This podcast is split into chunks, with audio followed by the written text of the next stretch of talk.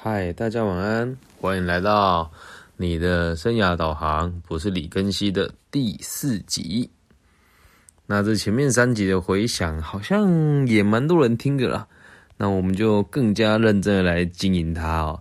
那今天第四集的内容呢，跟生涯规划比较没有那么多直接的关系，我们要讨论的是痴迷与真爱的差别啊。这个痴迷跟真爱落差在哪里啊？你去想一下，你从小到大，因为我三十岁嘛，对，那我周遭的人的年纪都跟我差不多。那我们有很多人也踏入了婚姻，往往我们结婚的对象都不是自己的最爱啊。可是，在我们的这个历史的洪流当中，人生的历史的洪流当中哦，痴迷跟真爱往往会被人家所谓的这个分不清楚如果你真的硬要说的话，痴迷给你的快感跟满足感是远远超越于真爱的。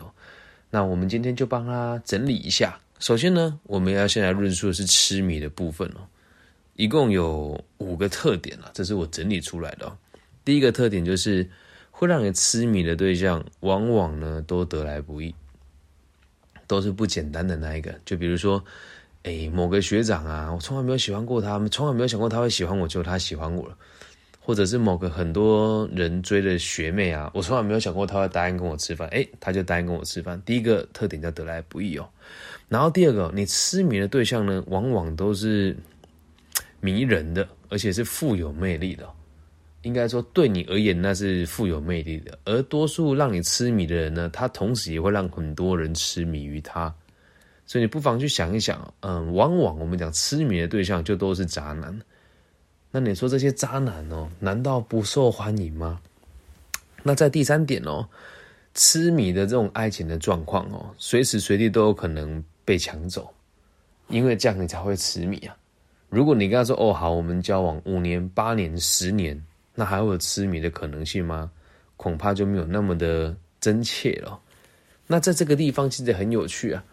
如果今天一个男生或者一你你的喜欢的一个逆一个异性哦，都没有别人喜欢他，那你这个喜欢他的这个状况可能就不会那么的延续下去。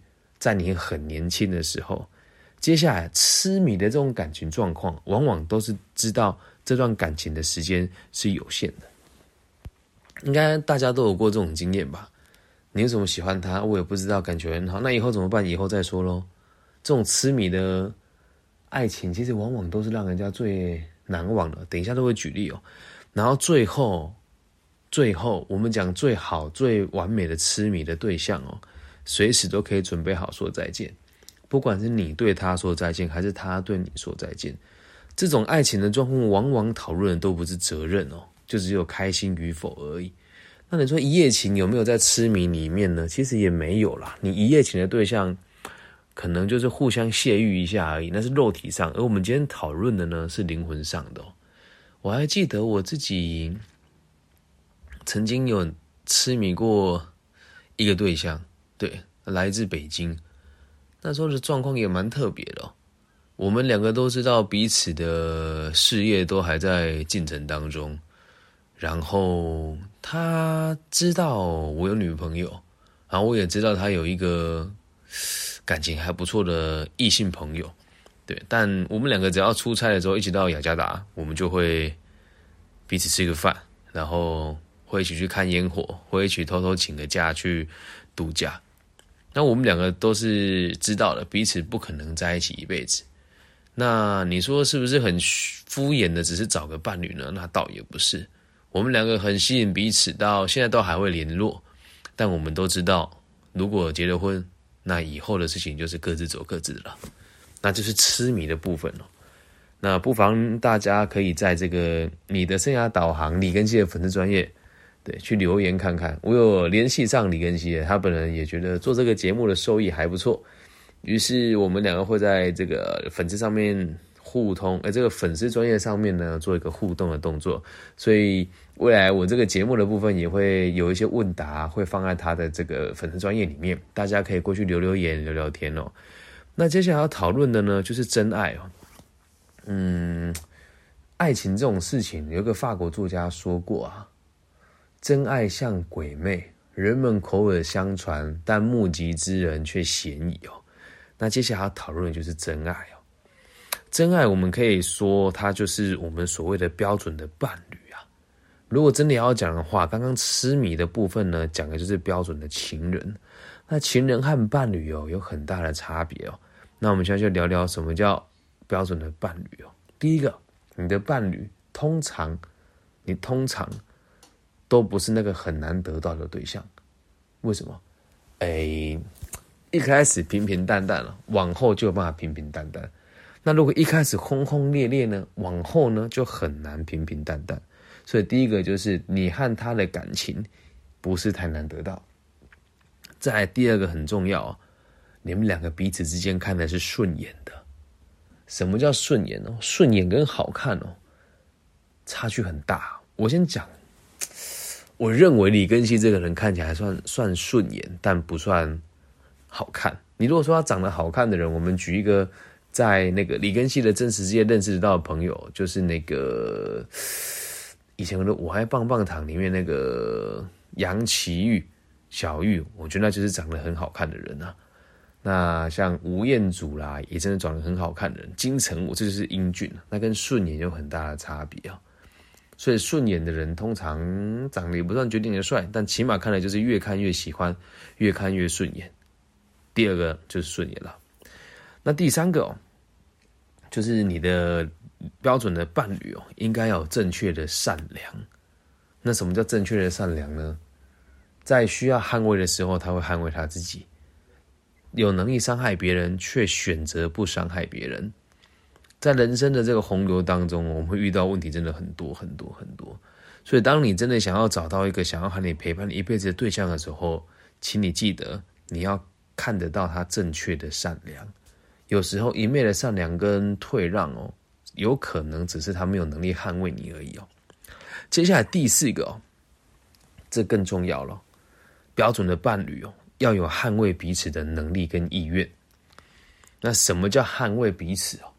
会站在他的角度想事情，然后会因应他遇到的每一件事情，来给予他最好的建议。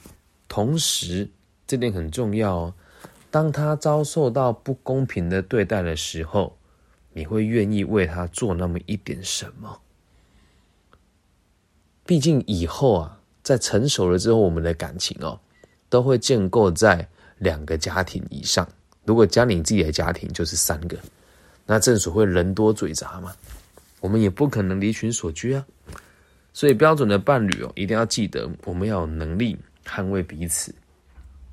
如果被欺负了，另外一半必须能够协助你。所以在这边举一个例子哦，就是很多看到老一辈的情侣在吵架，也不要说情侣了，就老一辈的这个长辈在吵架，他们都会说：“我当初就是倒霉，才娶你这种老婆。”或者是我当初就是倒霉才嫁你这种老公，那这种话说出来其实很伤人呐。话说归说，但实际上有没有捍卫彼此哦？那真的很重要。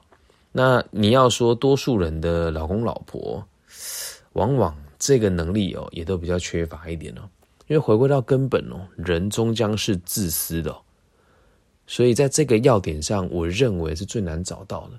如果要你为另外一半牺牲，你是愿意的吗？我相信大家都会觉，呃，都会觉得好像不难哦。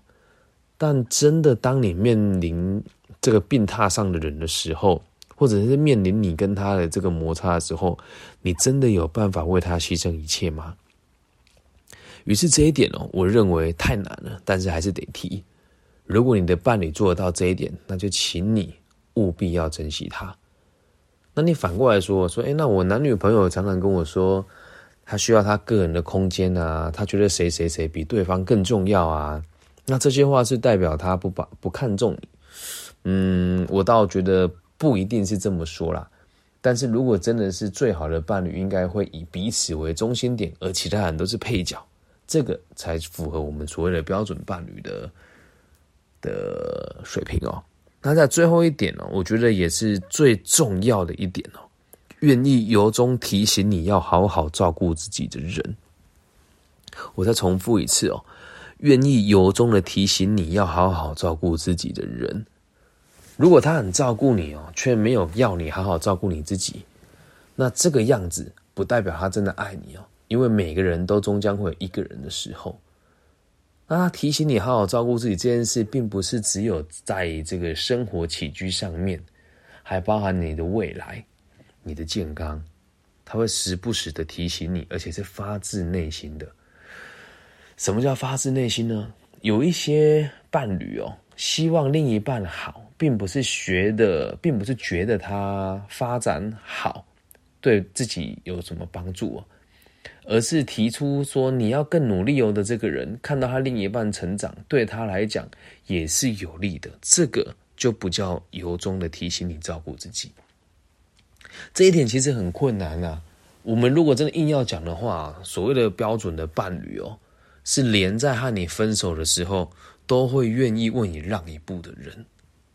这样子的人真的很难找，但我相信我们在生命当中。一定也都有遇过，只是我们没有把握住而已。所以，我们今天不妨来想一想哦，你的人生遭遇过几个痴迷的对象，遭遇过几个真爱的对象，还有你现在陪伴你的人是痴迷还是真爱呢？如果两项都不符合的话，那你们在一起又为了什么呢？今天我们讨论的不是生涯规划。但是爱情在我们的生命当中占了非常高的比率，特别是在现在的这个离婚率哦，别人怎么样我不知道，就我自己身边的人，啊，从十八岁到三十八岁之间离婚率高达七成，也有可能是我的社交圈的关系。但是希望透过这一集可以提醒更多人了解真爱跟痴迷的差别在哪里。那这个事情本来就很难两全。也并没有说一定要找到标准伴侣才能结婚，因为要这么要求别人也非常的严苛。那如果你自己有机会的话，遇到类似的感情状况，能不能协助自己跟协助对方了解这些事情呢？那或许会让人在爱情的路上好走很多。记得啊，我们说的好走，并不是两个人交往从一而终，而是在你们有机会犯错的时候。有机会找寻痴迷的对象的时候，有机会和有可能成为你真爱的人分手的时候，可以更了解彼此的立场。那今天我们的痴迷与真爱的这个主题的这个讨论到这边就告一段落了。如果你们有想要听这个频道讲什么不一些不一样的主题，也希望大家可以到你的生涯导航李根熙的粉丝专业留言。谢谢大家收听，这里是你的生涯导航，我是李根熙。祝大家新年快乐，晚安，拜拜。